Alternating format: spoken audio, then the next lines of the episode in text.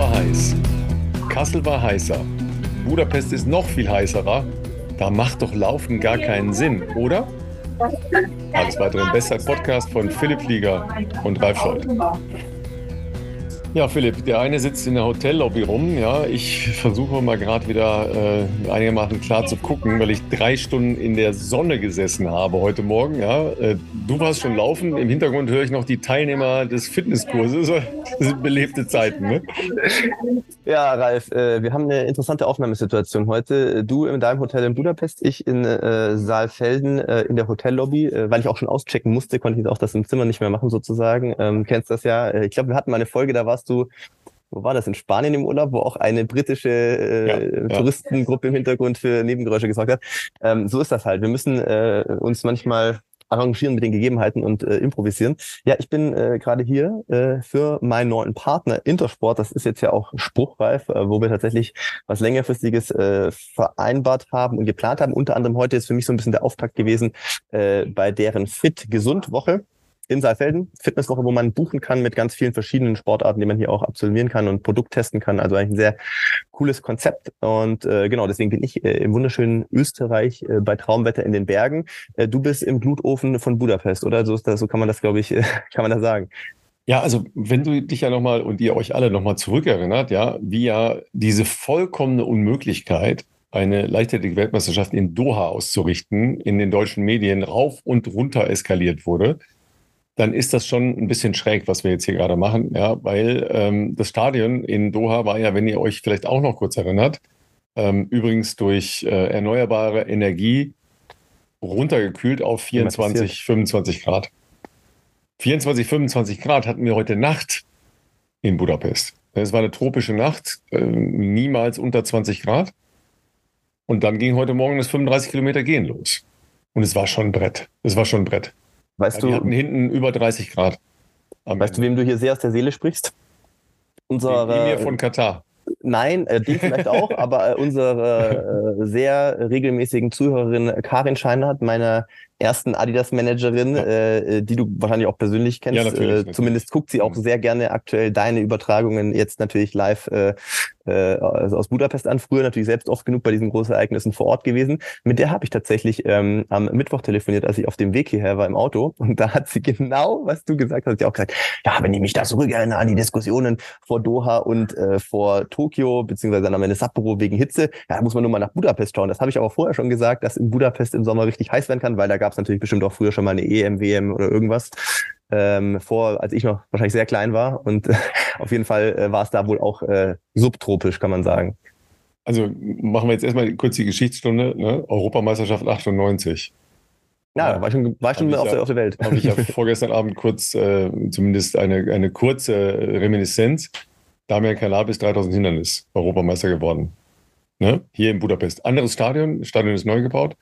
Ähm, ja, wir haben das ja schon ein paar Mal anklingen lassen. Also ähm, diese Pharisäer-Haltung, ähm, vor allen Dingen in, in der deutschen öffentlichen äh, Auseinandersetzung, äh, auch der medialen Auseinandersetzung, ist schon nah an unerträglich. Der Leichtathletik-Weltverband hat das auf dem Schirm. Also Sebastian Coe, der Präsident, der hat das schon auf dem Schirm. Und der hat halt schon in Frage gestellt, ob es in Zukunft weiter so möglich sein wird, Langstreckenwettbewerbe in den großen Sportereignissen im Hochsommer austragen zu lassen, weil wir bewegen uns ja da in Richtung äh, Lebensgefahr. Das muss man halt einfach klar sehen. Ja, ähm, das ist ja auch für alle, die jetzt zum Beispiel einen Marathon am, äh, im, im Herbst vorbereiten, durchaus eine Problematik. Ja, weil wann gehst du laufen? Ja, ja. ja die, die schicken mir dann äh, heute Morgen Nachrichten, dass sie während äh, wir sehr früh das Gen übertragen haben, dann laufen gegangen sind, weil es ist ja keine andere Chance. Ja, und selbst dann hast du jetzt ja mit den Hitzewellen, die wir jetzt ja auch in Deutschland äh, an verschiedenen Punkten schon hatten, hast du ja schon Bedingungen, die hart sind. Und ich muss dir das nicht sagen, du, du läufst gerne in, in, der Wärme, aber es ist natürlich eine vollkommen andere Nummer. Alles ob du einen Wettkampf rennst. Ja, ob du einen Wettkampf rennst. Alles ab 5000 ist halt einfach ja. brutal. Ja, auf ja. jeden Fall. Sie haben ja hier, hier auch reagiert. Die 5000 Meter Vorläufe der Frauen sollten eigentlich gestern Vormittag sein. Haben sie weggenommen. Haben gestern Abend stattgefunden. Heute finden auch die 5000 Meter Vorläufe der Männer am Abend statt. Da schauen wir nochmal besonders drauf aus äh, mehrerlei Perspektive. Ähm, aber die Reaktionen sind halt da. Und ist, ich glaube, es wird zukünftig äh, tatsächlich dann eigene Veranstaltungen geben. Also da kann man dann sicher diskutieren, ist das schön für die längeren Gehwettbewerbe, für Marathonlaufen halt auch. Ja, äh, klar, wir hatten auch 1999 in Sevilla extrem äh, heißen Marathon und extreme Bedingungen. Und wir werden hier halt richtig, äh, richtig harte Bedingungen haben. Ja, 7 Uhr geht das los. Da ist hier 22, 23 Grad schon und du endest bei 30, wenn du am Ende da bist. Ja, und wir reden von Samstag und Sonntagmorgen. Und was sollen wir sagen, Leute? Wir haben es ja letzte Woche angeteased. Wir übertragen den Kram für euch. Wir haben uns das gut aufgeteilt, Ralf, so kann man das sagen, oder? Also wir haben uns, äh, wegen wir treten keine Konkurrenzsituation, denn äh, Ralf ist natürlich schon vor mir dran und zwar am Samstag äh, ist ja in der ARD der Marathon der Damen live und ich bin irgendwie auch so in ein neues Segment reingerutscht, wenn man so möchte, denn ich wurde vor einigen Wochen von Eurosport äh, kontaktiert und äh, darf jetzt äh, bis auf weiteres Mal für die äh, so ein paar Sachen machen. Äh, ein paar Sachen klingt jetzt sehr lapidar dahingesagt. Ich darf direkt anfangen mit dem WM-Marathon der Männer diesen Sonntag und äh, sag mal so ein größerer deutscher Marathon diesen Herbst ähm, womöglich auch den wir schon sehr oft übertragen haben, aber in diesem Jahr nicht mehr in der ARD übertragen. Das ist ein bisschen, ja, das ist natürlich, das ist wirklich auch ein bisschen, also wie soll ich sagen, das ja, ich, wollte, ich wollte der Konkurrenz mit dir aus dem Weg gehen, verstehst du? Das, ist, das ist, war, war, mir zu hart. Also ich meine, ihr habt das ja über Jahre wirklich extrem äh, gut immer gemacht. Das, das ist ja einfach so, ich glaube, die, die Übertragung äh, des Berlin-Marathons war äh, gerade mit dir, äh, früher mit Dieter, dann erst natürlich mit wechselnden anderen Experten, zuletzt glaube ich war es ja Jan Fitschen, äh, auch immer extrem beliebt. Ähm, zumindest in unserer, ich meine, das ist natürlich auch eine Bubble, ich kann jetzt natürlich nicht, das wirst du viel besser wissen, Einschaltquoten insgesamt aber natürlich, äh, wenn du mit Leuten gesprochen hast, die den Berlin-Marathon verfolgt haben, dann haben die das natürlich immer sehr gerne in der ARD angeguckt und, und waren von der Art und Weise, wie das dargeboten wird, einfach immer happy.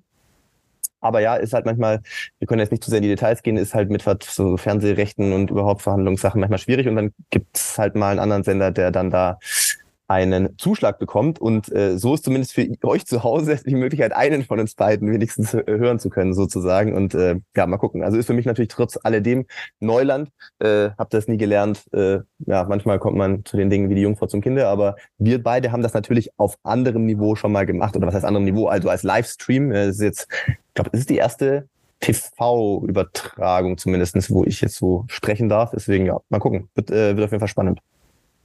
Ja, ich glaube, so doof haben wir uns ja gemeinsam in Hamburg nicht angestellt. Ne? Und, ist ja aber für mich auch leicht mit dir an der Seite. Also, ja, ja aber, aber dennoch. Ne? Und, ja. Naja, also Leute, was soll man denn sagen? Also mehr Service vom Bestzeit Podcast könnt ihr nicht erwarten. Ja, wir bringen euch die WM-Marathons nach Hause. Ja, schaltet ein, hört euch das an. Ja, und ich kommentiere dann am Sonntag Social Media mäßig, was Philipp für ein, für ein Kram redet. Für Quatsch erzählt. nee, aber ich finde ich finde es echt, echt cool und ähm, ich meine, dass wir das ja sowieso anschauen und äh, uns damit auseinandersetzen, ist ja klar, ja, weil äh, du hast natürlich da ja logischerweise auch einen Blick drauf. Äh, Johannes äh, Motschmann und äh, Haftam Welder, die beiden, die sind ja noch übrig geblieben äh, für dich dann am Sonntag. Das sind ja, ja Jungs, die du seit Jahren verfolgst. Johannes ist bei dir im Team und so weiter und so weiter. Du hättest es eh geguckt. Als jemand, ja, der natürlich professionell und dauernd, und dauernd deiner Frau ein Kotelett ins Ohr gequatscht.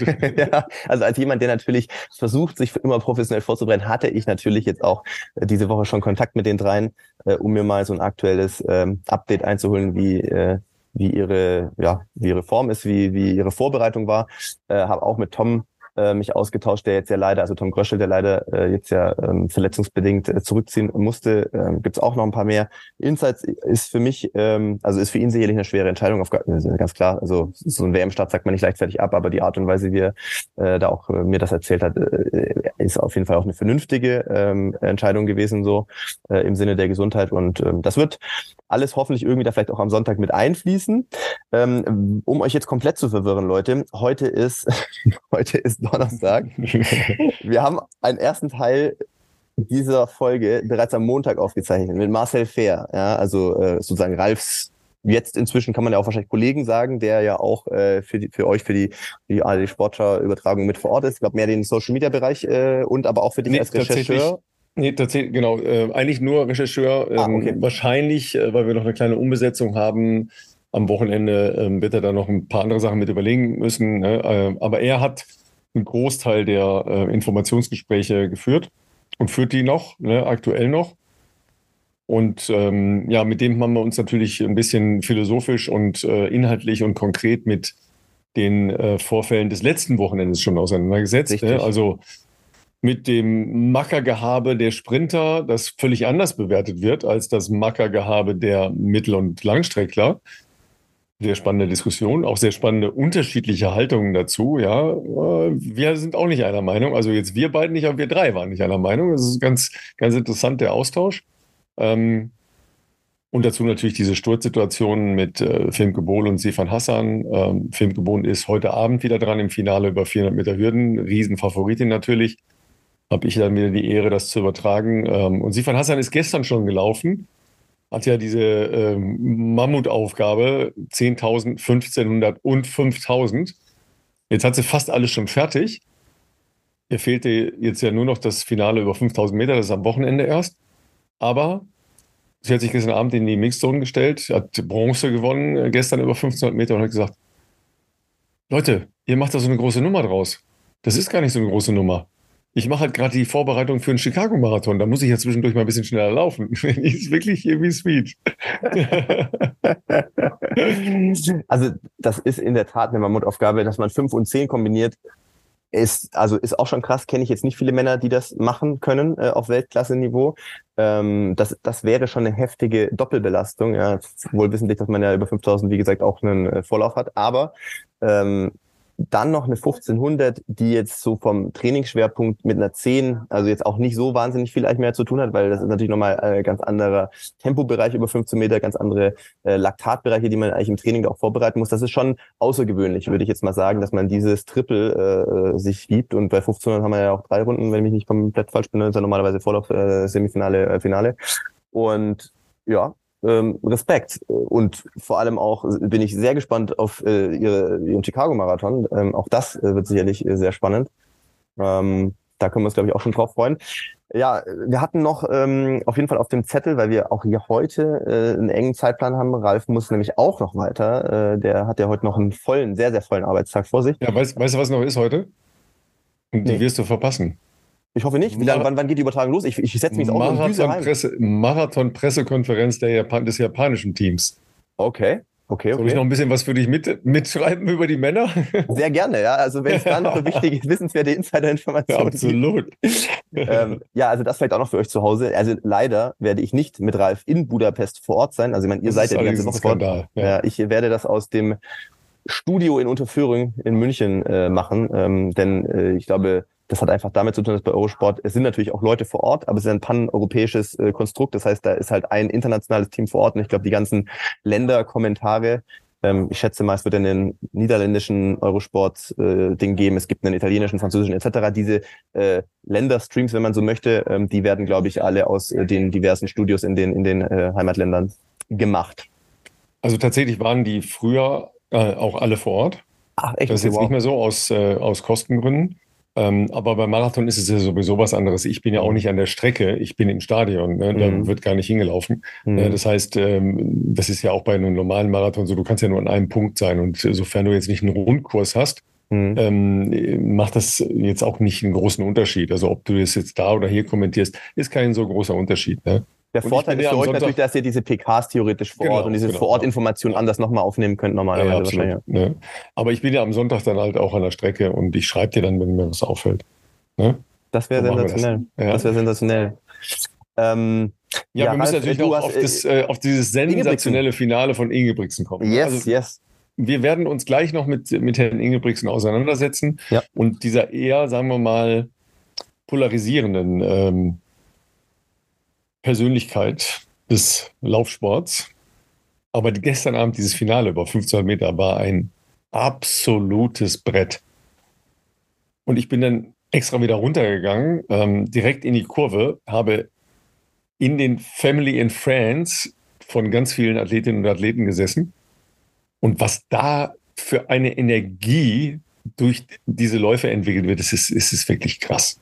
Es ist wirklich krass. Ihr müsst euch das vorstellen wie der Auftritt des Headliners bei einem großen Outdoor-Festival. aber, aber durchgängig. Ne? Also jetzt nicht einmal Hu und dann ist erstmal gut, sondern durchgängig. Es ist einfach Wahnsinn. Ja, und dann rennen die da los wie die, wie die vollkommen Geistesgestörten. Und Ingebrigtsen geht nach vorne. Ja, weil sonst macht er ja immer so ein bisschen so den cool Guy, kommt von ganz hinten und kontert die dann so mit einem langen Sprint weg. Geht nach vorne und glaubt, dass er das Ding von vorne durch beschleunigen und gewinnen kann. Das ist bold. Ja, das äh, Bolt ist hier, äh, heißen hier die Taxis, die gehören aber nicht Usain Bolt. Nein, ich meinte mit D. Mit D. Ist schon klar, ist schon klar. Ja. Aber ähm, also kann man machen, aber da muss man ja eigentlich extremst überzeugt sein, dass man einfach der krasseste ist, auf jeden Fall. Weil das ist jetzt nicht unbedingt aus dem Taktiklehrbuch raus. Übrigens. Ja, ja. Im Taktiklehrbuch würde ich sagen, macht man es vielleicht ein bisschen anders, äh, aber ähm, ja, es ist interessant obwohl er ja wirklich in der Saison alles dominiert. Ähm, das ist jetzt ja das zweite Mal in Folge sozusagen. Ähm, wir werden uns erinnern, äh, letztes Jahr war es äh, Jake Whiteman, äh, jetzt äh, sein Landsmann Josh Kerr. Ähm, ja, da hat man jetzt nicht auf dem Schirm gehabt. Also wie gesagt, beides keine schlechten 15 Meter oder um Gottes Willen. Die sind natürlich absolute Weltspitze, sonst wären die auch nicht in diesem Finale. Aber ich muss gestehen, wenn mich jetzt vorher einer gefragt hätte, äh, was so meine Goldfavoriten sind, oder sagen wir mal, mit, sagen wir Medaillenkandidaten, weil bei Gold denkt man sowieso immer nur an einen Namen in der Zwischenzeit, aber sagen wir mal Medaillenkandidaten, der wäre jetzt auch ein Josh Kerr, nicht ganz unbedingt bei mir der gewesen, wo ich gesagt der wird auf jeden Fall eine gewinnen. Und, äh, also ehrlich gesagt, bei mir schon. Ehrlich gesagt, ja, bei mir schon. Weil ja, aber was war hab, letztes Jahr? Vierter, fünfter, oder auch? Ja, der, der war Dritter letztes Jahr. Aber hat er auch ähm, Medaille gehabt, okay. Ja, ich habe natürlich auch die Vorrunden gesehen, ne? Ist ja klar. Ja, ja. Ähm, da kriegst du ja schon einen relativ guten Eindruck, ne? Ähm, und vor allen Dingen, der hat so ein Mindset. Mhm. Ne? So, ein, so ein äh, Mindset, das hat auf unmittelbare Auseinandersetzung, ja, weißt du, dieses, dieses so sich, sich aneinander reiben, ja. Der hat ja auch im, äh, im, im Vorlauf, glaube ich, äh, nach rechts und links geguckt. Okay. Und der Junge trägt immer eine Sonnenbrille. Ja. ja? Stimmt. Trägt stimmt. immer eine Sonnenbrille. Ja, ist eigentlich Aber Sonne, Schotte. Sonne, war stark gestern. Abend, oder? Es war schon ziemlich sonnig. Ja, wann, war, wann, wann, wann war das Finale? 1500? Nein, war 21 Uhr ist es dunkel. Ja, da war, wollte ich gerade sagen, war keine Sonne mehr. das gleißende Flutlicht hatte ich wahrscheinlich. Das schon, das ja. schon. Ja. So, und dann kam er ins Ziel und dann kriegt man ja diese hm, Fake-Medaillen umgehängt, weil die Medaillen mhm. gibt es erst am nächsten Tag. Wer hat ihm die Medaille umgehängt? Sir Lord Sebastian Coe, der Ach, Präsident des Leichtathletik-Weltverbandes himself, wow. Der zwar Olympiasieger in den Mittelstrecken ist, aber nie bei Weltmeisterschaften reüssiert hat. War immer verletzt oder dann halt nicht mehr gut genug. Ja, aber das hat er sich nicht nehmen lassen. Da ist er dann nochmal schnell runtergegangen. Ja, das war jedenfalls, es war un, ein unglaubliches Rennen. Und dann war vor mir so ein ganzer Fanclub, ne, The Josh Kerr Group, keine Ahnung, die sind so dermaßen eskaliert, das war Wahnsinn. Generell, ich meine, 1500 sind jetzt keine Meile, aber es ist so das moderne Pendant der Meile, würde ich jetzt mal sagen. Und dementsprechend ist ja auch 1500 schon immer, äh, gerade im, im, im britischen Raum, einfach eine innerhalb der Laufstrecken noch so eine ganz besondere Laufstrecke oder genießt nochmal ein ganz äh, außergewöhnliches Renommee. Ähm, und, und es gibt doch auch ähm, oder gab es früher, ach Gott, wie hießen die denn? British Milers Club, die haben auch viele äh, so kleinere Meetings äh, früher organisiert, also wirklich jetzt in, in keinster Weise auf so einer Diamond League äh, aber immer extrem gut besetzt im Laufbereich und im Speziellen für die 15 Meter Läufe. Da haben die dann auch Pacemaker eingekauft und da wurden richtig äh, richtig gute Zeiten ähm, auch gelaufen und äh, das das ja 1500 ist im, im britischen Raum schon die die Laufstrecke eigentlich. Ja, spannend bei Josh Kerr, der ist äh, als relativ junger Athlet in die Staaten gegangen und äh, ist jetzt erst wieder zurückgekehrt. Ja, ähm, also eine, eine Grundausbildung sicher in äh, Großbritannien, aber dann USA und dann wieder zurückgegangen. Also ganz, ganz spannende Geschichte. Übrigens, ähm, in unseren Quoten rockt die WM auch extrem. Wir sind jetzt schon da, wo äh, bessere Fußballspiele unterwegs sind. Wow. Ja, ja. Ähm, und es waren jetzt ja nicht bisher die Abende, wo die deutschen Erfolge uns erschlagen hätten, um es mal vorsichtig zu sagen.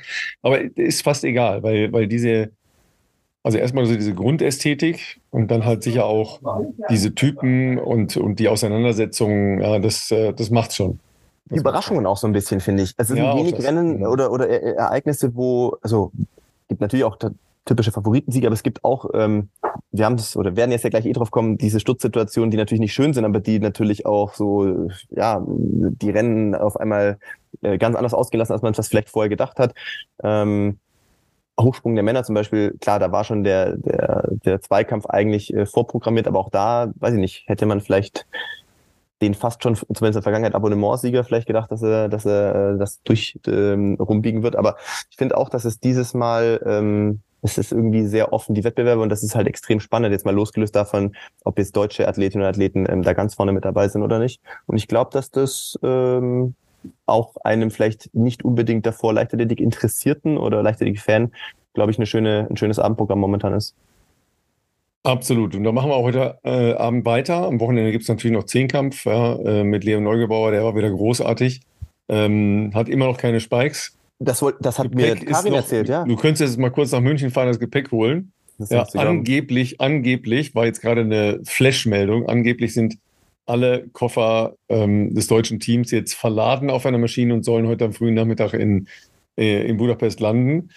Ja, weißt du, der wurde natürlich ausgezählt, ne, nach dem Motto, ey Junge, das musst du doch wissen, dass man seine Spikes mitnimmt. Ja, aber kann ich zehn Paar Spikes in das Handgepäck nehmen? Hallo, ja, du kennst dich natürlich aus, du alter Zehnkämpfer. Ein, ein paar, ein paar äh, Carbon-Schuhe oder ein paar Spikes ist eine Sache, das ins Handgepäck zu tun, aber ich habe mir gedacht, ja. wie soll das bei ihm denn funktionieren? Also, also der hat erstmal zehn unterschiedliche Paar Schuhe, ja. ja und Schuhgröße 48,5. So wieder, oh. ich hatte auch gesagt, okay, das ist natürlich vollkommen ausgeschlossen. Ja. Tatsächlich kommen heute seine Eltern und die haben vorsichtshalber jetzt mal ähm, eine Ladung äh, nagelneue Schuhe eingepackt. Mhm hat er auch, auch gesagt, ja, das ist eigentlich okay, so für die ganzen Kurzstrecken ist das alles in Ordnung, nur er wirft gerne mit ähm, ein bisschen abgeriebenen Schuhen, mhm. äh, weil das, da, da hat man so einen etwas anderen Griff mit. Ne? Also ja, wir würden ja immer sagen, ey Leute, bloß kein, äh, kein Wettkampf mit nagelneuen Schuhen laufen. äh, aber du packst eigentlich auch gerne aus, so, ne? Direkt aus der Kiste zweimal gelaufen, oder? Ja, also spätestens im Carbon-Schuh-Zeitalter, ähm, es ist einfach ein krasser Unterschied, ob du den Schuh schon drei, vier, hundert Kilometer im Training gelaufen bist und wenn du dann dieses fresh out of the box Feeling bekommst, du hast den ganz neuen Carbon-Schuh und gehst da rein und läufst ein paar Schritte, merkst schon, dass der Bounce schon nochmal ganz anders ist. Also ganz neu würde gehen. Also bei meiner Schuhgröße bei Adidas-Schuhen, äh, das fühlt sich an wie maßgeschneidert bei, ähm, äh, was ist das, 45 ein Drittel bei Adidas. Aber ich mache meistens die letzten zwei intensiveren Einheiten, die natürlich jetzt in der Tapering-Phase vom Marathon jetzt nicht mehr ganz so verrückt sind. Das ist ja kein 40 Kilometer Lauf oder sowas mehr, aber die ziehe ich nochmal an. Und dann ist das für mich good to go sozusagen. Also da bin ich, äh, brauche ich die Idee jetzt nicht irgendwie drei Wochen noch angezogen. Ja. ja. Ja, und heute Morgen hat man noch eine sehr schöne äh, Situation im 35 Kilometer gehen. Das ist ja auch so eine wahnsinnige Ausdauergeschichte. Gerade ja. gesehen, glaube ich, auf Insta ja. noch kurz bevor wir in, in, in unserer Aufnahme also, sind. Also die, die beiden Wettbewerber haben gleichzeitig stattgefunden, also ähnlich wie ein, äh, wie ein Stadtmarathon. Ja, also los das Ganze. Ja, ähm, Christopher Linke ist Fünfter geworden, Karl Junghans ist Neunter geworden. Äh, der läuft übrigens auch einen, ähm, einen, Herbstmarathon. Ich weiß noch gar nicht, wo der läuft. Ähm, äh, großartige Ergebnisse natürlich von beiden. Deutscher Rekord von Christopher Linke und so. Alles äh, super.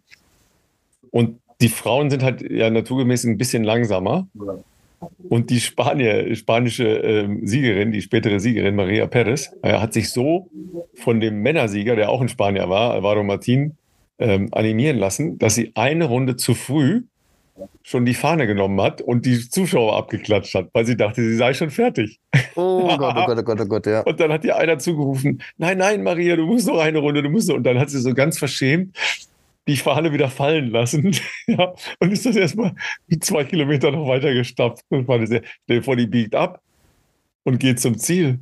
Das wäre bitter gewesen. Ja, und verliert dadurch äh, nachher irgendwie die Goldmedaille. Also, ich meine, das haben wir auch bei, bei Marathonläufen schon x-fach gesehen, ja, aber ja. das war eine sehr coole, sehr cool. Ich meine, ein Einblick auf die Uhr hätte eigentlich sagen müssen, okay, ich pulverisiere jetzt hier gerade den Weltrekord in 20 sein. Minuten. Also äh, die Szene habe ich tatsächlich äh, gar nicht gemeint. Äh, ich hatte jetzt kurz bevor wir uns hier äh, hingesetzt haben, noch kurz auf dem Handy Insta durchgescrollt. Das ist natürlich auch mein Feed aktuell voll von lauter World Athletics und WM-Content. Ähm, ich habe gesehen, es gab auch wohl einen Heiratsantrag noch äh, und den habe ich nicht mehr gesehen. Hinter der, hinter der Ziellinie. Und zwar im, ist, im du, du slowakischen Team. Bei, bei diesen Boulevardthemen bist du ja. weit vorne. ja. Im slowakischen Team, bitte frag mich nicht nach den Namen. Äh, ich habe sie gelesen, aber Ach, es war jetzt für mich nicht so einfach äh, zu merken. Ich habe jetzt beide Namen so noch nicht gehört, aber genau, er war ja natürlich als Partner auch äh, logischerweise ein bisschen eher fertig schon und hat dann seine Frau auf der Ziellinie oder jetzt, jetzt zukünftige Frau auf der Ziellinie sozusagen erwartet und so, so als sie die letzten Meter äh, Richtung Ziellinie ist, ist er schon runter auf die Knie und sie hat natürlich realisiert, was da passiert und es war echt eine sehr, sehr, sehr, sehr schöne äh, Szene auf jeden Fall. Ja, ich bin bei solchen Sachen immer so ein bisschen zwiegespalten. Ja, ich weiß, es ist auch ein bisschen natürlich äh, cheesy so, Nee, aber du, du übst natürlich unglaublichen Druck aus. Ach so, ja gut, sie könnte jetzt auch nicht nein oder könnte schwerlich nein sagen wahrscheinlich. Das stimmt natürlich. Das ja, stimmt, oder ja. sie, können, sie kann nachher auf mildernde Umstände plädieren, weil sie so fertig war, dass sie nicht mehr wusste, was sie sagt. ich weiß kurz stehen K.O. und dann. Nee, aber wie gesagt, ich habe ich hab da so ein bisschen, ich finde das immer so ein bisschen, hm, ja, weil was willst du machen? Du kannst dich dem ja wahnsinnig schlecht entziehen. Ich meine, es ja. gibt auch so Szenen, wo Leute dann weglaufen und so, ja. Aber das ist ja. Nach 35 Kilometer gehen auch schwierig dann weglaufen, ne? Das ist genau der Punkt, ne? Also, weißt du, auch, vor allem, wenn du dann auch noch so eine extreme Disziplin und es war heute wirklich brutal Eis. Ja, wir haben zweieinhalb Stunden in der Sonne gesessen, also nur zum Kommentieren in der Sonne gesessen. Das war mhm. schon nur halb spaßig. Aber gut, du magst Was halt solche Sachen, ne? Boulevard, ja. Das, das ist auf meiner Timeline, wird das immer reingespült. Das, der, Algorithmus, der Algorithmus kennt mich. genau, besser als du selber. Ne? Gut, ihr Lieben, dann würde ich sagen, ähm, bevor ihr ähm, im Mittagsschlaf versinkt oder euren nächsten ähm, Hitzeverhinderungslauf startet, ja, geben wir euch noch mal ein bisschen Input über Mackerposen, Stürze und Diskussionen, ja, wie man das Ganze bewerten oder auch äh, gut finden kann. Mit Marcel Fair, früherer ähm, Mittelstreckenläufer, Nationalmannschaft, ja. Ähm, Habe ich schon gesagt, wie er zum Fernsehen gekommen ist? Hab, ja, erzählen wir, glaube ich, auch gleich, ne? Erzählen wir, glaube ich, gleich. Ne? Spannende Geschichte. Hat er geschickt gemacht. War so ähnlich wie der Heiratsantrag. Ja. Bin mir nicht sicher, ob wir es erzählt haben. Was ist denn, wie, wie, was, wie, was, wie kam er zum Fernsehen? Über dich?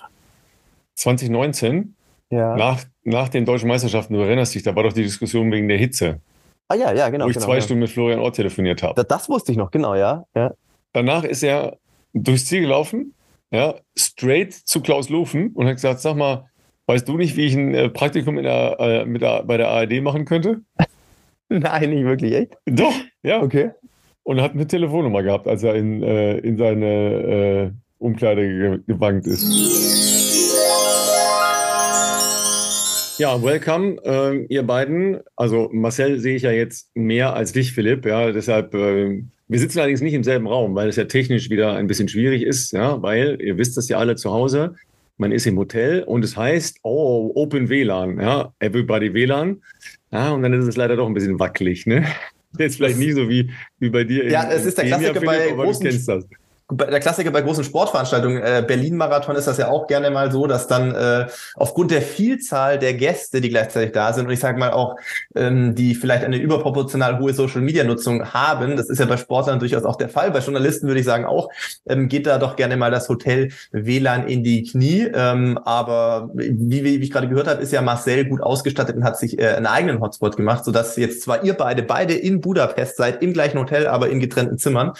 Ähm, aber äh, ja, äh, schön, dass wir in der Dreierrunde zusammen sind. Marcel, dich brauchen wir ja gar nicht vorstellen. Äh, Ralf und ich hatten gestern kurz äh, uns dazu ausgetauscht, äh, dass wir uns natürlich sehr freuen, dich jetzt hier wieder bei uns äh, äh, zu Gast zu haben. Äh, diesmal nicht mehr als Volontär. Du bist jetzt durch, äh, glaube ich, mit deiner Ausbildung. Korrigiere mich, falls ich falsch liege. Auf jeden Fall warst du letztes Jahr schon auch im Team von Ralf ja mit dabei bei den Europameisterschaften und jetzt ja äh, im Sportschau sagt man im Sportschau WM-Team, wie sagt man denn da ARD WM-Team? ARD WM-Team. ARD Sportschau WM-Team, genau, so würde man sagen. Nee, du hast es äh, perfekt anmoderiert, Philipp. Letztes Mal, als ich mit euch gesprochen habe, äh, stand ich als Volo noch im Studio Heilbronn. Ich erinnere mich ganz gut. Mhm. Da hattet ihr euch noch gefreut, dass ihr perfekte Soundqualität bekommen habt, weil ich das Radiostudio genutzt hatte und damit euch die Aufnahme gemacht habe. Und diesmal jetzt aus dem Volo raus und ähm, genau, fertig mit der Ausbildung. Seit April arbeite ich beim SWR in der Wirtschafts- und Sportredaktion und bin auch im Sportschau WM-Team mit dabei, worüber ich mich sehr freue. Und jetzt mit Ralf in Budapest bei der Leichtathletik-WM. Also ihr müsst euch das zu Hause so vorstellen, ja, jetzt darf ich Marcel offiziell von A nach B hetzen, ja, und richtig quälen, ja, und wenn wir zum Essen gehen, ja, nee, Marcel, sorry, aber du musst äh, dringend nochmal was nachgucken und hier nochmal eben mit dem sprechen, also ungefähr. Was Ralf, als ich, als ich Volo war, natürlich nicht gemacht habe, da hat er sich, hat er mich komplett geschont in der Zeit, das war natürlich Welpenschutz. Nicht. Andere, andere sagen geblendet. ja, man muss sich da wahrscheinlich den Nachwuchs auch ranziehen und warm halten. Das heißt, man muss wahrscheinlich dann in der Ausbildung noch versuchen, den Leuten das sehr schmackhaft zu machen, damit, wenn sie dann ja. diese Ausbildung abgeschlossen haben, auch nicht mehr zurück können und dann äh, müssen sie mit durchziehen wahrscheinlich. Nein, ich könnte mir vorstellen, es gibt Schlimmeres. Gerade als jemanden, der natürlich ähm, einen sehr langjährigen und auch erfolgreichen Leichtathletik-Background hat, ist das ja wahrscheinlich ähm, ich könnte mir vorstellen, nah an einem Traum, äh, sowas ja weiter mitzuerleben. Ähm, du kennst ja die meisten, die allermeisten wahrscheinlich äh, von den deutschen Athletinnen und Athleten ja auch äh, nach wie vor noch relativ gut. Ähm, das ist, glaube ich, ja, also gibt schlechtere Jobs, glaube ich, oder?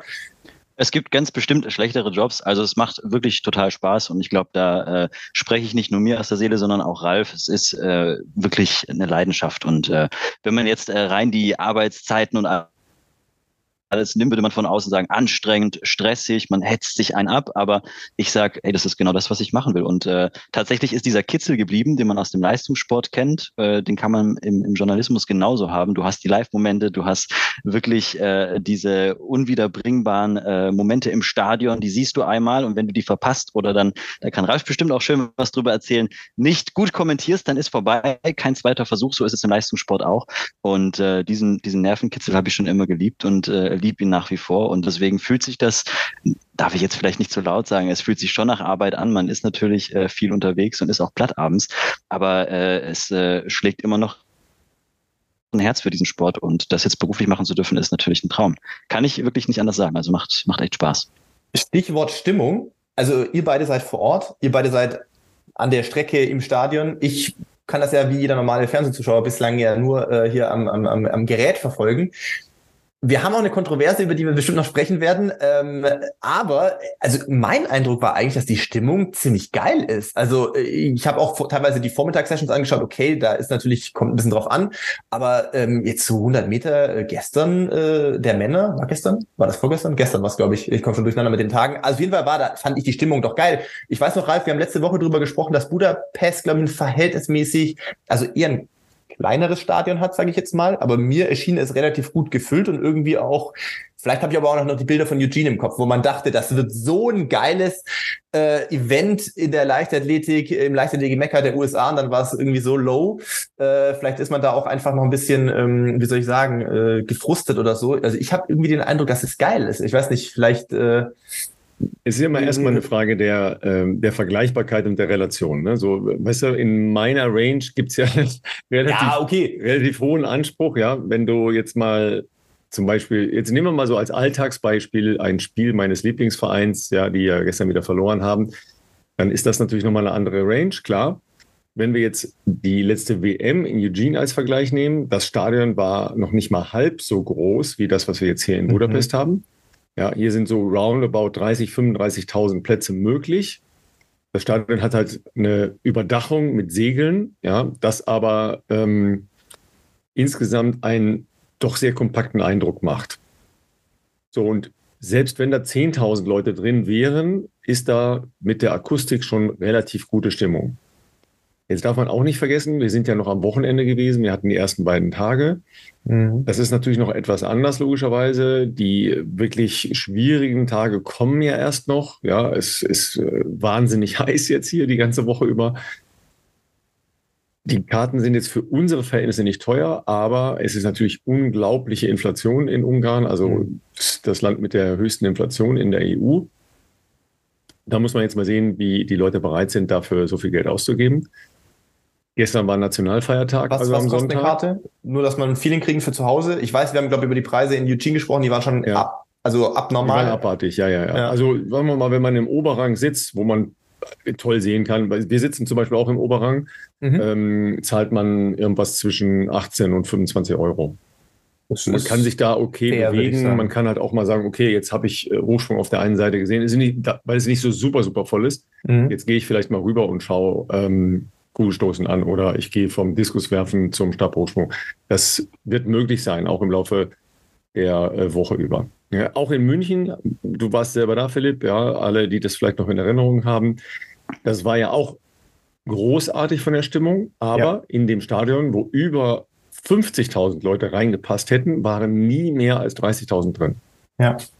ja. Also auch da fand ich die Preise zum Beispiel viel zu hoch. Hatten wir ja, glaube ich, auch schon mal drüber gesprochen. Ja, ja, ja. Das ist immer, immer auch eine Frage der Begeisterungsfähigkeit. Ja, was extrem wichtig war, gestern hat Ungarn die erste Medaille gewonnen. Ja, im Hammerwerfen bei den Männern war im Prinzip so ihre einzige Chance, ist aufgegangen. Ja, der hätte fast gewonnen sogar. Aber das ist ganz wichtig, ne? dass du so eine Identifikation bekommst über Erfolge der jeweils äh, ausrichtenden Nation. Aber insgesamt ist das natürlich ein komplett äh, sportverrücktes Land. Ja, es sind ja relativ wenig Einwohner, dafür aber in relativ vielen Sportarten im, ähm, im Fußball, im Handball, äh, natürlich im Wasserball, äh, im Schwimmen etc. überall in der Weltklasse vertreten. In der Leichtathletik ist das eher sporadisch so, nicht so viele ähm, Leichtathletinnen und Leichtathleten aus Ungarn, die wirklich in der Weltklasse mitmachen. Aber die lieben halt den Sport und dann ist das auch in Ordnung. Ja. Aber das ist jetzt ein bisschen zu früh, um zu sagen, jo, das wird bestimmt super geil. Ja, ähm, Marcel, du warst gestern ja, in der Stadt morgens sehr früh. Ja, also wenn unsere Mitarbeiter gequält werden, dann auch richtig. also ich war um 6 Uhr morgens im Stadion. Ne? Ich musste da ja noch hinfahren, ja, also halb sechs war Abfahrt. Marcel ist dann hingegangen zur Gehstrecke. Wie, wie war es an der Gehstrecke? Ich hatte ja auch nur den Fernseheindruck. Also ich war, ich war tatsächlich überrascht. Ich war so ja eine Dreiviertelstunde, Stunde vor Start dann an der Gehstrecke. Da war natürlich noch nicht so viel los. Also es waren halt die da, die da sein müssen. Athletinnen, Betreuer und äh, Teamkollegen. Aber so eine Viertelstunde bevor es losging, ich hatte mich positioniert an der Stelle, wo man dann die Verwarnungen sieht, äh, stand ich am Anfang erstmal so zehn Minuten relativ alleine da. Und eine Viertelstunde vor Start waren da relativ zwei, relativ schnell dann zwei, drei Reihen an der Bande, an der Gehstrecke. Die hat sich eigentlich auch dann durchgezogen. Die Strecke Strecke entlang. Und das für die Uhrzeit, das fürs Gehen, das äh, hat mich schon wirklich äh, beeindruckt. Da war dann wirklich richtig was los, da war auch ordentlich Stimmung. Und äh, man kennt es ja auch von anderen äh, Großveranstaltungen, dass, dass beim Gehen oft nicht so viel los ist. Und mhm. äh, das auch zu anderen Uhrzeiten. Und äh, da hat man schon gemerkt, dass, äh, dass die Sportbegeisterung groß ist und was, was Ralf gerade auch angesprochen hat, ich war danach nachmittags auch im Stadion. Sobald irgendjemand aus Ungarn auch nur ins Stadion reinspaziert ist, war es so laut. Wir haben ja Kopfhörer auf. Man hört ja gar nicht so viel von der Stadionakustik, wenn man die nicht mal absetzt. Aber wenn die Ungarn ins Stadion reingekommen sind, hast du das sofort gehört. Und wenn du dann noch die Kopfhörer runtergenommen hast, das war schon gigantisch. Also wirklich äh, sportverrückt und sportbegeistert. Natürlich auch dann für die eigenen Leute drei oder viermal so laut wie für die anderen. Das ist ja normal. Aber es hat mich ein bisschen daran erinnert, nicht ganz so laut, aber ich war 2017 auch in London bei der WM im Stadion. Und wenn da irgendwie Laura Muir aus der, aus den Katakomben äh, gekommen ist, das war ja wirklich Wahnsinn. Da hast du ja wirklich äh, einen Tinnitus gehabt für mehrere Tage, wenn du da im Stadion warst. Und so ein bisschen im, im etwas kleineren Stil, aber so ein bisschen äh, hat mich das daran erinnert. Und äh, ich glaube, das kann auch die nächsten Tage noch, äh, was die Stimmung angeht, toll werden, klar. Jetzt unter der Woche ein bisschen schwieriger, aber teilweise haben wir auch keine Vormittagssessions, sondern nur Abendsessions, wie jetzt heute und morgen. Vielleicht äh, sorgt es dann auch ein bisschen für gute Stimmung, wenn die Leute erst abends dann im Stadion ein bisschen vollzähliger dann da sind. Aber Philipp, du hast das ja selber 2018 ähm, bei der äh, EM erlebt sowohl an der Straße, da war es halt auch sehr, sehr warm. Ne? Also da musstest du auch das Wollen, dahin zu gehen in der Hitze, aber im Stadion auch. Das ist ja, deshalb macht man es ja auch ein bisschen als, äh, als ausrichtende Nation, um seine eigenen Leute halt entsprechend zu pushen, klar. Ja, also ich, Berlin war ja, äh, also Berlin, ich glaube, für München war es halt schon schwierig, weil wir jetzt vor nicht allzu langer Zeit ja schon Europameisterschaften im eigenen Land hatten und die, der Maßstab daran war einfach schon, äh, schon recht hoch. Äh, wir waren oder ich war eigentlich nur einen, tatsächlich einen einzigen Tag im Stadion mal, weil wir dann irgendwie doch irgendwie, ja, ich sag mal, verantwortungsvoll sein wollten. Unser, unser Marathonstart ist halt meistens oder ja, kann man sagen, wie man es möchte. Das Highlight kommt zum Schluss oder man kann natürlich sagen, man ist halt immer der Letzte, der, der Wettkämpfe hat. Das ist immer ein bisschen schade, weil man natürlich die eigenen äh, Teamkollegen dann nicht so an, anfeuern kann, nicht so viele Events gucken kann, weil man ja dann auch nicht den ganzen Tag in der Hitze irgendwie draußen sitzen möchte. Aber wir waren eben einen Abend auch im Olympiastadion in Berlin und das war brutalst. Also das war wirklich äh, eine mega geile Stimmung und hat sich natürlich auch über die ähm, äh, über die Innenstadt dann auch so ausgebreitet durch das Konzept von kleineren Runden. Das war, glaube ich, zu der Zeit auch noch ein bisschen, ah, es will nichts Falsches sagen, nee, London, London 2012, die Olympischen Spiele, war auch schon, glaube ich, ein Rundenkurs mit vier mal zehn, aber das hat sich erst so in dieser Phase langsam etabliert, dass man nicht mehr diese große Runde macht, glaube ich. Ähm, und das sorgt natürlich dafür, dass einfach die Menschen einfach noch kompakter, noch äh, enger da stehen und natürlich auch die Athletinnen und Athleten häufiger sehen können. Und das tut der ganzen Sache auf jeden Fall äh, auf jeden Fall ganz gut. Und äh, ich erinnere mich noch an den äh, war Samstag, ja gestern war Sonntag, Samstagabend, äh, habe ich natürlich auch geguckt, ähm, nicht bei euch äh, leider, aber ähm, da war schon, also ist, wenn wir jetzt ein bisschen in Richtung Laufbereich gehen, gut, wir können die 4x4 auch noch nehmen, Mixed. Also es gab schon ein paar Aufreger, wo man sich, glaube ich, so vorher nicht unbedingt erwartet hatte. Auch äh, die, die Entscheidung äh, bezüglich Sifan Hassan. Ich habe euer, ähm, äh, ich glaube, Ralf, hast du es auf TikTok gepostet, das Video von äh, Tim Tonder, von äh, Marcel und von dir. Ähm, habt ihr das aufklären können? Also ich meine, ich spiele ich spiel jetzt natürlich auf die Situation um Sifan Hassan an. Ich habe es im Fernsehen ja auch gesehen. Ich habe mir nur gedacht, also gesehen habe ich da jetzt nichts, ehrlich gesagt, was irgendwie ein Rempler wäre. Ich habe so eine andere Theorie, äh, wie das vielleicht zustande kam, aber äh, habt ihr das nochmal irgendwie anschauen können? Vielleicht aus einem anderen Blickwinkel, den man so nicht gesehen hat äh, am, am Fernsehen? Also wir haben es uns mehrfach in Zeitlupe angeschaut, Ralf ja, und ich haben auch schon drüber gebrütet und äh, letztlich war Sifan Hassan ja sehr entschieden im Interview. Ich bin geschubst worden, deswegen bin ich gestürzt und genau. das, aber so eindeutig war es im weder im Video, auch wenn man es dann noch mal ein paar Mal danach angeschaut hat, eben nicht. Ich glaube, vielleicht sieht Ralf anders, aber ich habe es mir noch ein paar Mal angeschaut, weil es mich auch sehr interessiert hat. Ich glaube also, wenn man sich in super Slow-Mo anschaut, da ist eine Berührung, aber keine entscheidende, dass sie gestürzt ist. Ich glaube, die war einfach wirklich natürlich, ist ja auch normal auf der Zielgerade, ziemlich blau. Dann ist sie auch ein bisschen bisschen ausgeschert. Also Yasif Hassan ist so ein bisschen verantwortlich dafür gewesen, dass sie berührt worden ist. Dazu gab es auch eine Frage, müssen wir gleich aufgreifen. Erzähl ruhig fertig, Marcel, aber dass wir es nicht vergessen, dazu gab es eine Frage, die am Podcast-Account auf Insta reinkam, die genau dazu passt. Perfekt, das machen wir. Und dann äh, die letzten, die letzten 30, 40 Meter, das, das kennt jeder, der mal auf so einer Zielgerade war, da kriegst du die Beine ja kaum noch hoch, schon gar nicht auf diesem Niveau. Und wenn dann eine kleine Berührung da ist, kannst du stürzen, aber ich, ich finde nicht, dass äh, der äh, Sifan Hassan äh, die Schuld wirklich ihrer Konkurrentin da in die äh, äh, Tasche schieben kann, da war sie selber schuld. Und ähm, ich glaube auch, äh, deshalb gab es da ja auch nie einen Protest. Auch das Team hat keinen Protest eingelegt, das Ergebnis ist so geblieben.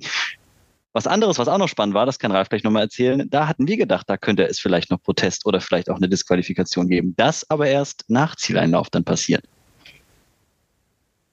Also fangen wir mal mit der grundsätzlichen Betrachtung an. Wie nah darf ich jemandem in einem Lauf kommen? Ja, ihr Lieben zu Hause, wir reden natürlich jetzt hier mit zwei Hooligans der Laufbahn. Ne? Würdet ihr jetzt ähm, in einem normalen Gruppenjogging am Sonntag euch so nahe kommen wie die Äthiopierin Tegay und Sifan Hassan, würdet ihr fragen, äh, ist ihr schwindelig oder geht's noch? Würdet ihr in einem normalen Wettkampf, Volkslauf, keine Ahnung, ja, zehn Kilometer irgendwo, Marathon sowieso, ja, gegen Ende des Laufes jemandem so nahe kommen, der euch dann von hinten berührt, würdet ihr nachher hingehen und mal kurz fragen gehen. Okay, wir sind hier im Hochleistungssport. Ich wollte ja, sagen, ich muss gleich eine Lanze brechen für die Hochleistungssportler. Marcel sehe ich es auch schon an, aber Ralf, führe, äh, führe das gern zu Ende. Wir sind hier im, im, im Hochleistungssport, ja. ja klar.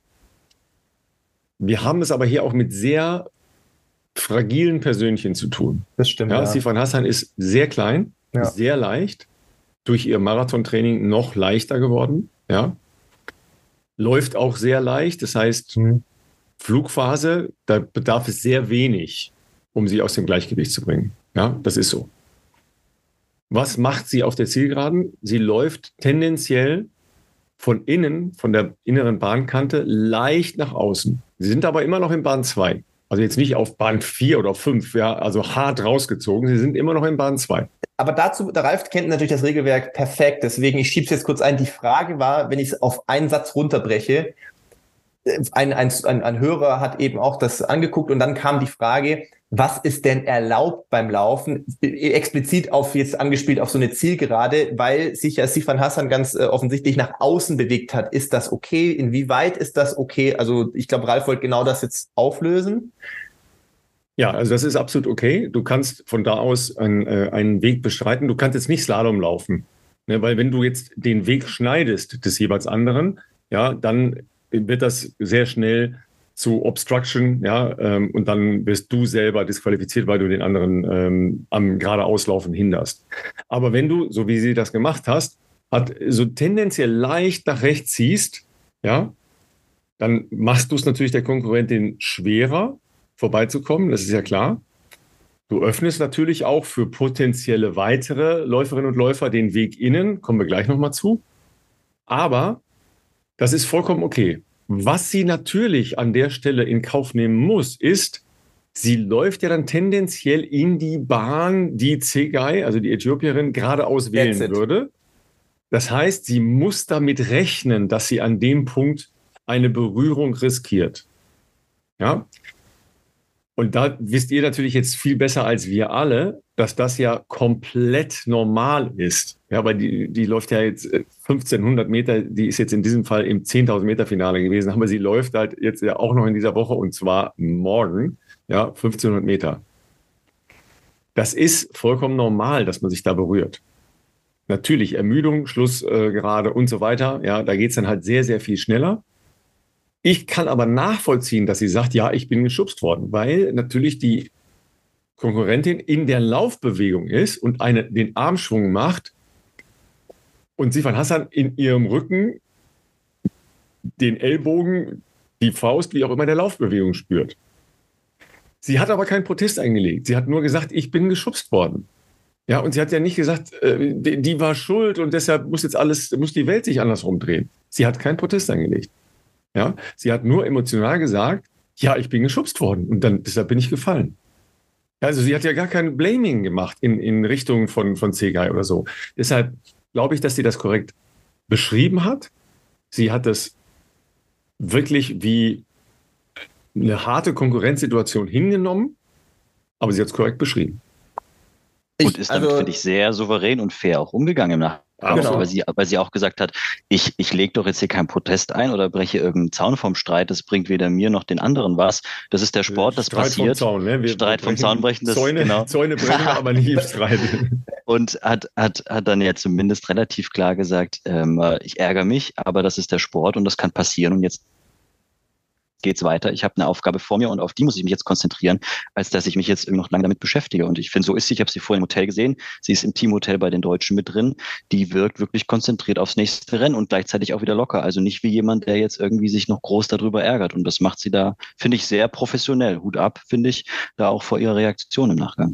Also man muss natürlich auch äh, nochmal sich vor Augen führen, dieses Interview, was sie da dann gibt, das ist, findet wenige Minuten nach so einer Situation statt, ähm, dass du da also ich finde das auch gar nicht negativ. Meine erste Reaktion war aber trotzdem als Zuschauer so, ah, okay, was willst du jetzt sagen, dass du behindert, also dass du jetzt quasi, dass die andere war schuld, dass du gestürzt bist. Fand ich schwierig, aber mit ein bisschen Hat Abstand. sie aber nicht gesagt. Nee, sie genau, hat, hat sie, genau, hat sie nämlich so nicht gesagt. Das ist aber so, wie sie, wie es am Anfang rauskam, hat man kurz das so interpretiert, als ob sie das möchte.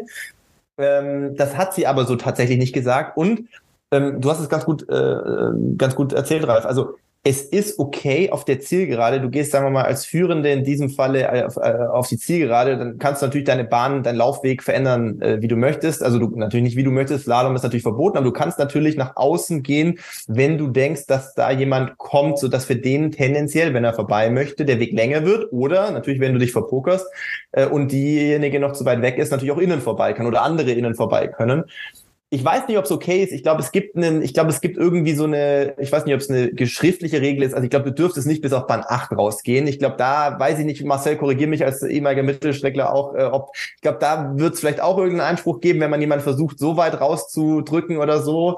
Ähm, das weiß ich nicht genau. Aber was auf jeden Fall natürlich, was womit du rechnen musst, ist, es sind schon mal zwei Faktoren. Das waren 10.000 Meter Finale, Meisterschaftsrennen, letzte Runde sehr schnell. Ich glaube, wir haben irgendwo gelesen, 59 Sekunden Frauen ist ja wirklich irre, muss man sagen. Ähm, also sie sind im Vollsprint. Das ist Hochlaktazid. Du hast 9900 Meter in den Beinen und äh, deine Oberschenkel brennen. Ja? Da braucht es auch nicht viel, dass du jetzt, also Marcel wird es kennen, manchmal hast du dann fast das Gefühl, wenn du so ein Zittern, also wenn du so auftrittst oder so, man kommt da leichter ins Stolpern oder so, weil das einfach die Muskulatur schon so durch ist. Ähm, und aus Sicht von Zigger denke ich mir halt, okay, wenn du jemanden siehst, du bist jetzt schon zu nah dran, als dass du jetzt, du kannst ja nicht abstoppen, wenn wir da 30, 40 Meter vom Ziel sind. Das kannst du nicht machen. Also du bist schon zu nah dran, als dass du noch nach links kannst, registrierst aber, dass jemand zu dir ausschert, um deinen Weg länger zu machen. Ganz ehrlich, und ich finde es auch nicht unsportlich, wenn ich in der gleichen Situation wäre, ich hätte dann in dem Fall wahrscheinlich auch probiert, Augen zu und durch, du kommst da noch irgendwie vorbei und riskierst im Zweifelsfall, dass es zu einer Berührung kommt, dass die Schultern sich streifen. Jetzt nicht mutwillig, um denjenigen irgendwie wegzurempeln, aber halt irgendwie deinen Weg weiterlaufen zu können. Und ich glaube, das war ein bisschen die Situation. Und ich denke, das ist, das fällt für mich in diesem, in der, in der Güteklasse, wo die unterwegs sind, unter normale Härte. Ähm, mein Sifan hat es irgendwo auch riskiert, dass es zu einer Berührung kommt. Und, äh, und, und Sega hat dann gesagt, okay, dann müssen wir halt gucken, wie man an vorbeikommt vielleicht. Jeder Mittelstürmer also ich erinnere mich da an einige Rennen, wo das Bundesliga wäre 17 Mal über den äh, Boden gerollt ja, und hätte laut geschrien. Ja, das hat sie nicht gemacht. Nee, das hat sie nicht gemacht, das stimmt. Ich erinnere mich da an einige Rennen, wo das, wo das äh, einfach taktisches Mittel auch ist. Was mir gerade ganz präsent im Kopf ist, ist Kenenisa Bekele in diesem legendären Rennen gegen Mo Farah beim Great North Run. Mhm. Die letzten 400 Metern, wo, wo, wo Mo Farah da ranfliegt, wo es eindeutig sichtbar ist, Mo Farah ist schneller. Und wenn der einen Weg hat, dann wird er das Rennen noch gewinnen obwohl er zwischenzeitlich ja wirklich weit weg war. Bekele schaut sich um, schaut sich das ganz genau an, von wo kommt der, wie sind jetzt hier die Banden abgesteckt und macht ganz genau da den Weg zu, wo Mo Farah hätte durchlaufen können und auch durchgelaufen wäre. Da bin ich mir ziemlich sicher. Man sieht dieses Rennen und du denkst so, ah, das, das war jetzt schon, also rein läuferisch hätte das Mo Farah mit seiner Schlussspurtstärke gewonnen, aber Bekele hat natürlich den Vorteil gehabt, er war vorne, er hatte diese führende Position, diesen Vorteil hat er genutzt und den Weg dann zugemacht. Dann kann man jetzt natürlich als Mo Farah-Fan sagen, unfair und der wäre schneller gewesen. Aber am Ende ist es ein taktisches Mittel, auch ein bisschen den, den Weg zu wählen, den du läufst. Und äh, in dem Fall auch bei, beim Rennen von Sifan Hassan sehe ich das auch so. Bahn 8, weiß ich nicht, wie das Regelwerk genau ist. Ich bin mal auf Bahn 4 rausgezogen. Das war in einem Vorlauf, um genau sehen zu können, wo ich bin. Das war sogar ein bisschen zu weit und übermütig. Bin nicht disqualifiziert worden. Also bis Bahn 4 geht auf jeden Fall. Das kann ich aus Erfahrung sagen. Äh, was mit Bahn 8 passiert wäre, weiß ich natürlich nicht. Ja. Also ich, ich glaube, du kannst auch in Bahn 8 reinlaufen. Es geht nur darum, dass du den äh, Laufweg des anderen nicht kreuzt.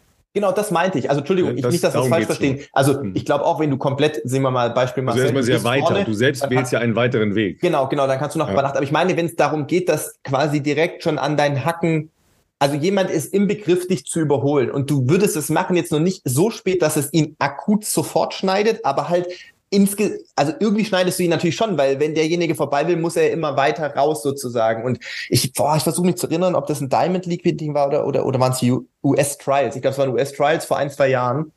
Und da gab es eben im Let's Run Forum auch genau so eine äh, Kontroverse. Ich glaube, es waren sogar 10.000 Meter und da die kamen auf Bahn 7 irgendwann ins Ziel. Und es ist am Ende, es gab sogar einen Protest, weil weil die so weit halt raus er hat ihn so weit abgedrängt, dass er halt nicht vorbeikam, aber er konnte ja auch nicht mehr stehen bleiben. Auf, wie gesagt, letzten 30 Meter, da hast du ja keine Chance mehr.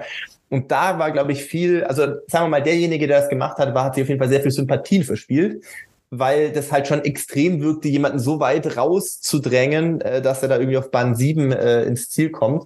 Ähm, aber ich glaube auch nicht, dass es richtig verboten ist, ehrlich gesagt. Aber ihr Läufer seid dann auch so wahnsinnig so, so so rein in euren Gedanken. Ja, da, da kommen wir gleich nochmal zu, ja, bei Jakob Ingebrigtsen und ja. seiner, äh, seiner Art und Weise, sein äh, Halbfinale zu bestreiten. Ähm, und wir kommen noch zu 4x4, weil das jetzt dazu passt. Mhm. Zwei Aspekte, ja, ähm, die wir von den ähm, Wettbewerben auf der WM-Bahn haben. Ja, und ein Aspekt, ähm, wir haben natürlich schon eine äh, Mixed 4x4 Joggingstaffel auf die Margareteninsel gemacht. Da kommen wir dann gleich nochmal zu, ja, damit wir euch auch ein bisschen mitnehmen, was hier in Budapest möglich ist.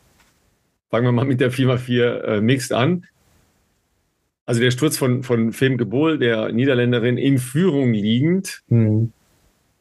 war ja unmittelbar nach dem 10.000 Meter Desaster von Sifan Hassan, Niederlande so was bei denen vorgegangen ist, zu Hause, bei den Fans, äh, bei den Leuten, ähm, die kommentiert haben und natürlich bei den Fernsehzuschauerinnen und Zuschauern, könnt ihr euch ungefähr vorstellen. Ja? In so einer Kürze zwei sicher geglaubte Goldmedaillen, 15 Meter vor dem Ziel, sich in Rauch auflösen. Ja? So, Femke ist vorne in der 400 Meter, 4x400 Meter Mixstaffel, herausragende 400 Meter und 400 Meter Hürdenläuferin Europas eine Amerikanerin ist hinter ihr her, von der sie, glaube ich, nicht angenommen hat, dass sie so schnell laufen kann.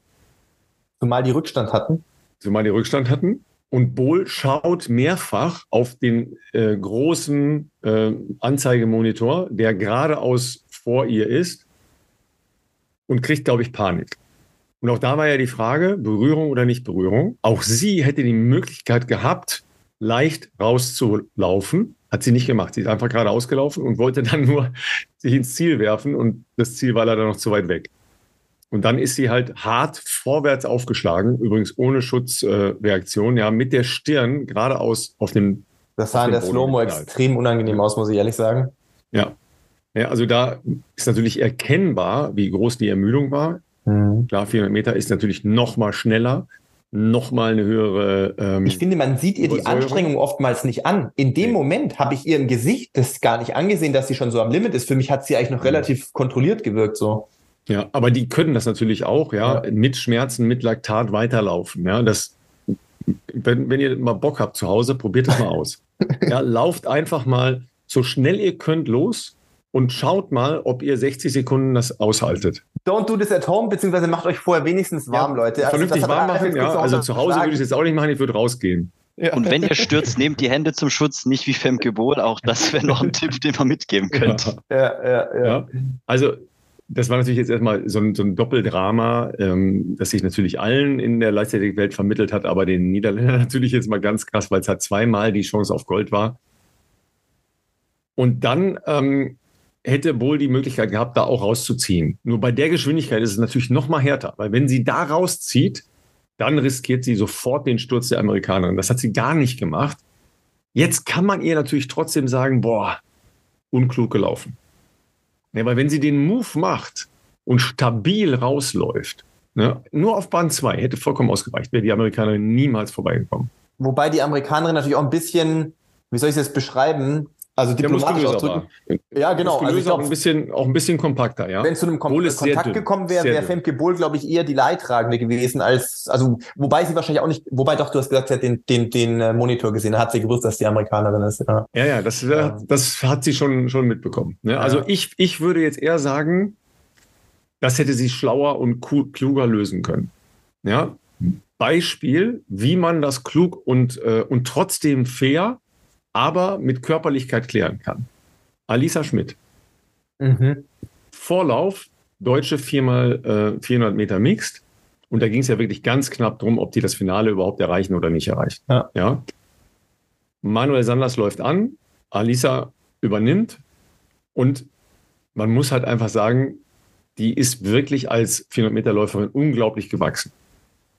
Aber sie ist jetzt ja auch nicht jemand, dem man unterstellen würde, aufgrund ihrer Statur, ja auch sehr, relativ groß und sehr schlank, dass sie so eine Körperlichkeit halt auch da reinsetzt. So, und jetzt hat sie die Situation, sie ist halt so genau zwischen Bahn 1 und Bahn 2 und innen versucht eine Tschechin an ihr vorbeizuschlüpfen auf der Zielgeraden.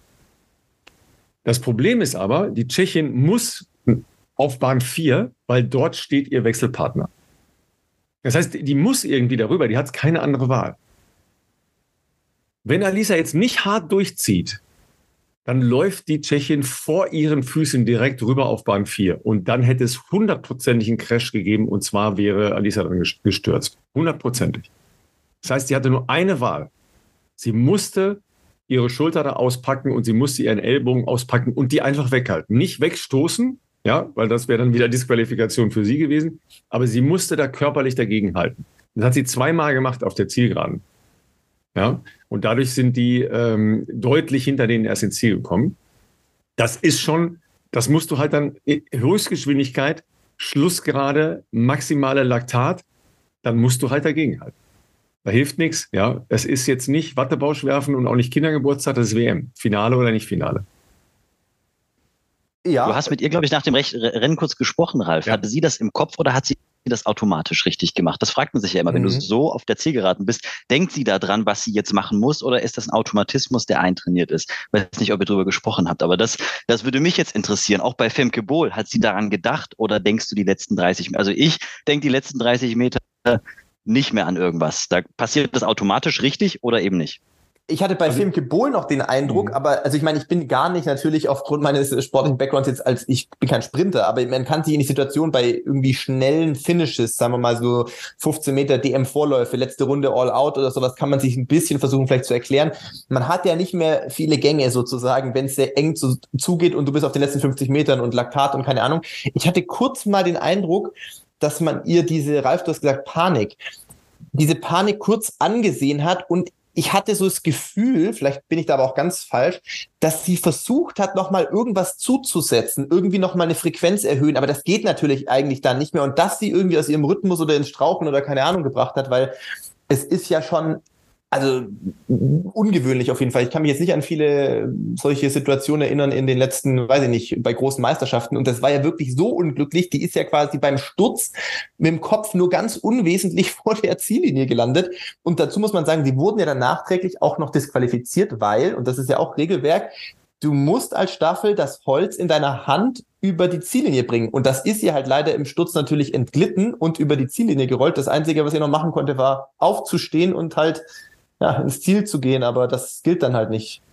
Wer Dritte die gewesen Die Regel sieht tatsächlich bitter. noch ein bisschen anders aus, äh, wenn okay. ich dir nochmal äh, ganz kurz bis hinter die Ziellinie weiterhelfen darf. Ja, klar. Es wäre möglich gewesen, dass sie hinter die Ziellinie läuft, den Stab holt, wieder zurück zu dem Punkt, wo der Sturz stattgefunden äh, hat, geht und von da aus wieder äh, hinläuft. Dann wäre die gleiche Platzierung rausgekommen, die ja, man jetzt gehabt hätte, nämlich letzte. ja. Ja, aber nochmal zu der, zu der Situation. Ja, ist das eingeübt oder nicht eingeübt? Das kannst du natürlich nicht einüben. Das musst du halt einfach im Wettkampfbetrieb haben. In einer idealen Welt, wo man als Trainer Einfluss nimmt auf Staffelgeschehen, würde ich solche Situationen mit meinen Staffelkandidatinnen und Kandidaten besprechen würde ich sagen. So, was mache ich, wenn da einer vorbeikommt? Wo gehe ich hin? Was mache ich? Wie verhalte ich mich taktisch? Wo stelle ich mich hin? Ja, wie drehe ich meine Schulter und und und. Das kann man alles im Kopf vorbereiten. Ja, man geht halt einfach alle Optionen durch, die man schon mal gesehen hat. Dann gibt es immer noch 93, die man noch nie gesehen hat. Aber man muss sich damit auseinandersetzen, weil die 400 Meter Läuferinnen und Läufer sind, sind äh, Kundenkontakt, ja, also Gegnerkontakt, nicht gewohnt. Das ist ja anders als bei euch. Ja, ihr seid halt sofortigen Gegnerkontakt gewohnt, weil ab 800 ist ja, ist es ja klar, dass man irgendwann aufeinander trifft. Die nicht. Und die Geschwindigkeit ist höher. Das heißt, dass sie auf so einem Niveau, in so einer Situation, plus Anspannung, Aufgeregtheit und so weiter, da laufen, ist ganz selten. Ist ganz, ganz selten. Das sind nur ein paar Mal. Film Gebol ist jetzt nicht das erste Mal Staffel gelaufen. Ja, die, die, sind halt äh, bei Olympischen Spielen, bei Weltmeisterschaften in der Halle und so weiter überall. Das heißt, die ist jetzt nicht unexperienced, aber es ist trotzdem anders. Ja, und dass es nicht automatisiert ist, hat man ja da gesehen, weil dann wäre sie leicht nach außen rausgelaufen und wäre jetzt Weltmeisterin in ihrer Staffel. Und das ist sie jetzt leider nicht. Ja, aber Alisa Schmidt nochmal, da, da habe ich gedacht, oh, jetzt wird es richtig, richtig gefährlich, weil wenn sie da nicht gegenhält, dann wäre die deutsche Staffel nicht im Finale gewesen, ganz sicher. Also das hat sie super gemacht. Ähm, mit einem Blick auf eure Uhr, weil ja. ähm, also zwei Leute in diesem äh, Gespräch, wir müssen tatsächlich noch arbeiten. Ich mache ja sowieso nie was. Also zumindest wird, das, wird dieser Eindruck gerne vermittelt. Wobei dein Zeitplan da ja rankommt, wenn du da vorhin deine äh, fünf PDFs geöffnet hast, um zu schauen, ob zwischen 11 und 12 Uhr für den Podcast Danke, noch danke Zeit Marcel. Ist. Danke, dass das ja, mal jemand anerkennt, weil es wird immer so dargestellt, ob ich hier immer so auf der faulen Haut rumliege und sonst den ganzen Tag zur Verfügung habe. Ähm, du warst so laufen heute Morgen, das haben wir noch nicht geschafft. Ja, da gab es schon überraschende Meldungen. Philipp läuft wieder regelmäßig. Was ist da los? Ja, ja Leute, ich habe jetzt langsam wieder ein bisschen mehr Zeit und dann versuche ich ja was, äh, was für die für, für, für die Fitness zu machen. Nee, ähm, Spaß beiseite. Ihr müsst noch ins Stadion. Ihr habt noch eine wichtige Besprechung. Deshalb müssen wir diese Woche diese Aufnahme ein bisschen stückeln. Heute ist Montag. Wir versuchen irgendwie gegen Donnerstag nochmal ein Follow-up zu machen. Ähm, wir müssen wir wollten noch, wir wollten noch kurz die, die, die ja, und die 4x4, ähm, die 4x4 ARD Teamstaffel. Ja, wir sind natürlich am ersten Abend als erstes mal äh, laufen gegangen, ja. Okay. Also ähm, Maral Basagani, unsere Moderatorin, ja, früher ja auch Nationalmannschaftsläuferin über 400 Meter, die hat da übrigens komplett gegengehalten bei solchen Sachen. ja. ähm, Marcel und Tim Tonner und ich.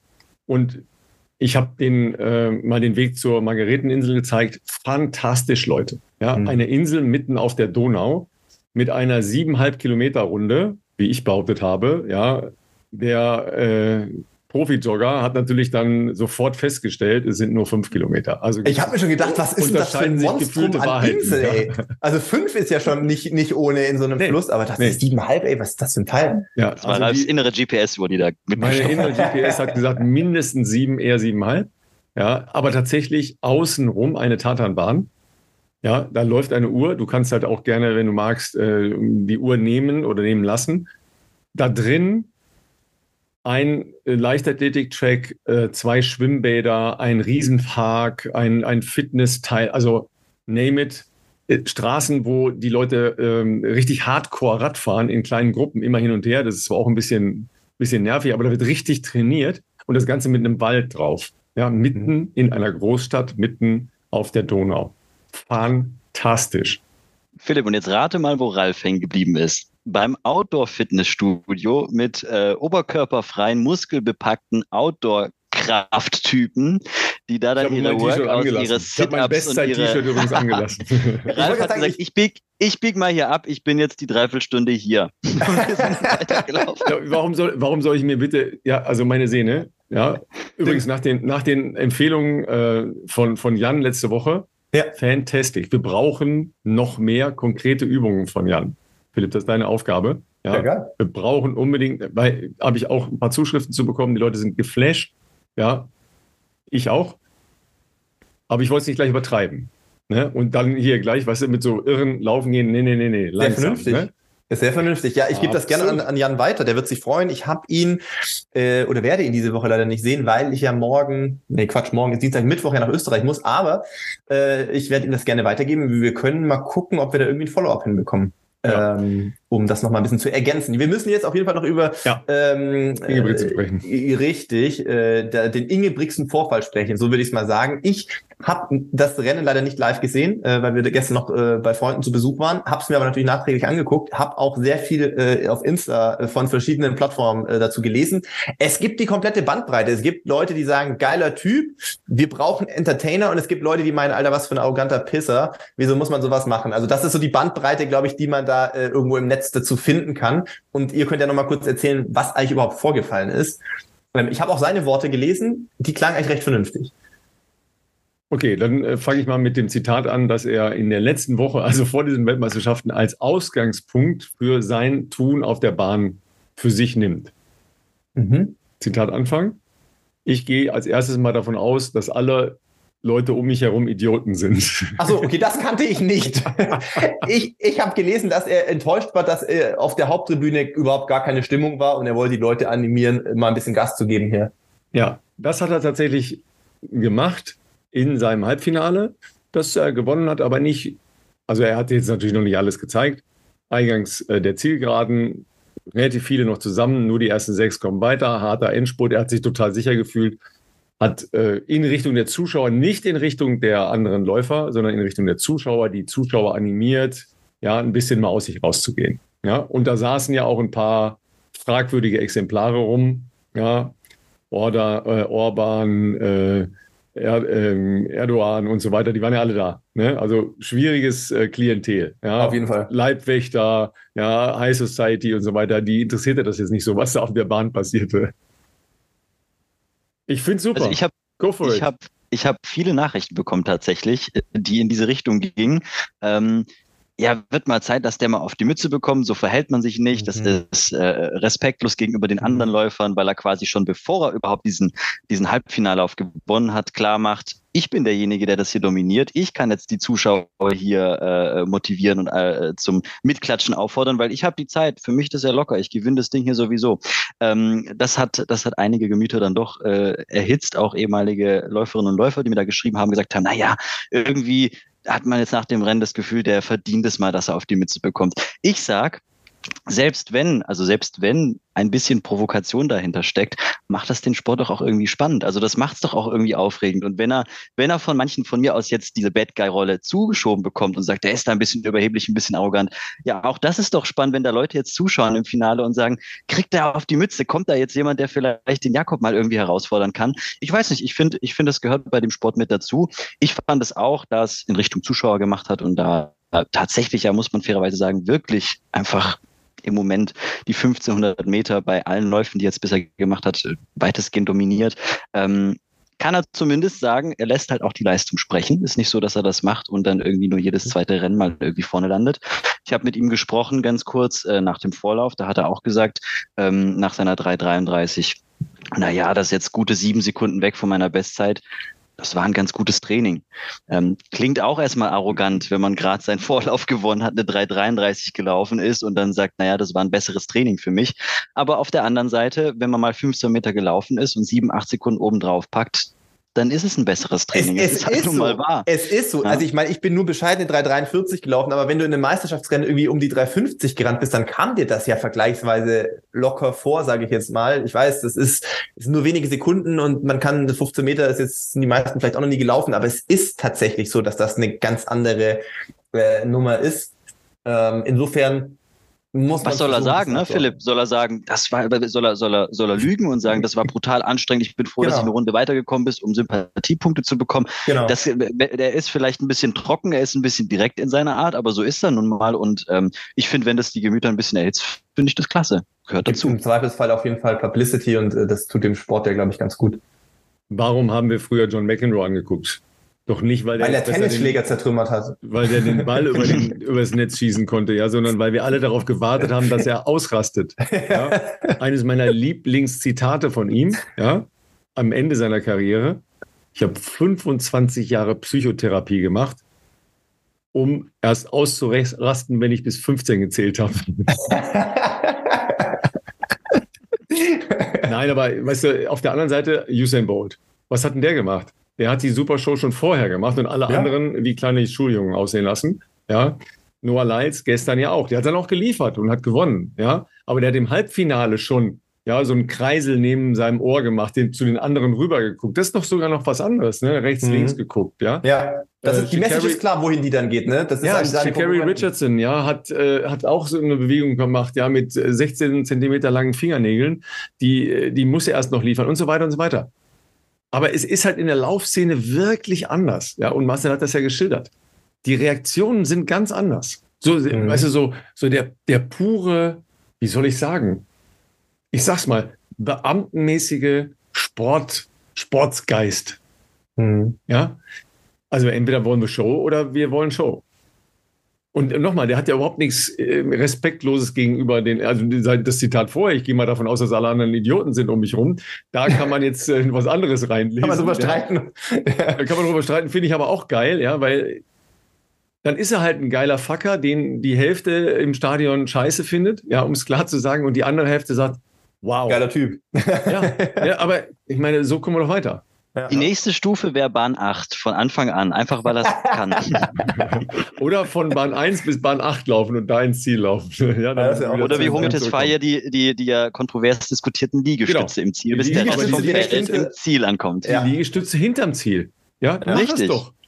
Mach doch meinetwegen Salto. Wenn, äh, wenn Miro Klose nach jedem Tor, was er bei, bei der WM geschossen hat, ein Salto vorwärts gemacht hat, wow, was für ein super Typ. Ja, Romeo Tesfaye hat Liegestütze gemacht. Sie hat nicht andere geschlagen, sondern er hat Liegestütze gemacht und ist niedergemacht worden. Ihr erinnert euch beide daran. Da möchte ich jetzt kurz vielleicht noch einwerfen, dass ein kleines Detail an dieser Sache, die, wie soll ich sagen, die Gemüter vielleicht etwas mehr erzürnt hat. Wenn er das bei deutschen aktiven Meisterschaften gemacht hätte, dann wäre das vielleicht auch nicht bei allen gut angekommen. Aber es war ja so, das gab durchaus der Diskussion bezüglich seines Alters, als er eingebürgert wurde. Und das Problem war, dass er es bei U20-Meisterschaften gemacht hat, mit mutmaßlich drei, vier Jahren älter, die er halt war. Da, sage ich mal, hatte ich auch so ein bisschen Bauchschmerzen mit. Ähm, wenn er das natürlich bei deutschen Meisterschaften macht, wo am Ende egal ist, ob du 20 oder 30 bist. Philipp, wenn er startberechtigt ist, ist er startberechtigt. Entweder war er startberechtigt oder war er nicht startberechtigt. Ja, gab ja? schon Leute, die so, das beschleunigt haben. Wenn du, wenn du wenn du zehn Klimmzüge machen kannst gegen Kai Pflaume, ja, machst du die dann oder machst du die dann nicht, weil du ihn dann demütigst damit, weil er nur acht kann? Nee, nee um Gottes Willen. Also, ähm, da, ja, aber ja. Da war, das, das war. Ja, wir sind vor allen Dingen auch gespannt auf eure Meinung dazu. Ja, schreibt uns gerne dazu. Geiler Facker oder arroganter Norweger. Ich bin gespannt, ich bin gespannt, ja, ich bin sehr gespannt. Ich glaube, es, es, es spaltet die Gemüter, aber ich glaube, für den Sport ist, ähm, ist so die jemand wie Jakob ist doch ganz gut. Ey, lass uns doch genau. genau. solche Diskussionen die ganze Zeit führen. Ist doch, ist doch super. Die müssen sich immer nicht alle von Anfang an äh, in den Armen liegen, ja. Und noch eine Kleinigkeit. Jakob Ebrigsen, letztes Jahr geschlagen von Jake Whiteman. Stimmt. Der ist jetzt leider als Fernsehkommentator hier, weil er verletzt ist, ja. Aber warten wir mal ab, wie das Finale ausgeht. Gewonnen hat er es erst, wenn er es gewonnen hat. Das stimmt. Das und das Schöne ist, egal was passiert, die eine Hälfte freut sich und die andere ärgert sich. stimmt auch. Gut, Leute, so viel für heute. Ähm, wir müssen Stadion. Wir, wir, wir, wir, wir gucken nochmal, ob wir die Woche noch weitermachen. Ähm, und ansonsten äh, gehen wir mit euch laufen. Ja, und äh, Philipp und ich haben es ja schon eingangs äh, erwähnt, ja, auf jeden Fall einschalten. Ja, Philipp, Männermarathon, wir Frauenmarathon, ja, wir, wir begleiten. Haben wir das schon erwähnt? Ich weiß gar nicht, ob wir es erwähnt haben. Vielleicht haben wir es erwähnt. Ja, okay. Wenn es, also, falls wir das Intro danach noch machen, dann haben wir es erwähnt heute. In diesem Sinne, geht raus, lauft, äh, bewegt euch und schaut natürlich zwischendurch äh, die ARD und äh, gerne natürlich auch Eurosport, muss ich jetzt ja sagen. Ähm, insofern, ähm, ja, lassen Sie leitledig verfolgen und schauen wir mal, was wir nächste Woche noch äh, erzählen können, was es für vielleicht weitere Aufreger gegeben hat. Und wie schnell Ralf die nächste Runde auf der Margareteninsel dreht. Auch das lösen wir dann auf. Auf Strava. Wissen wir alle.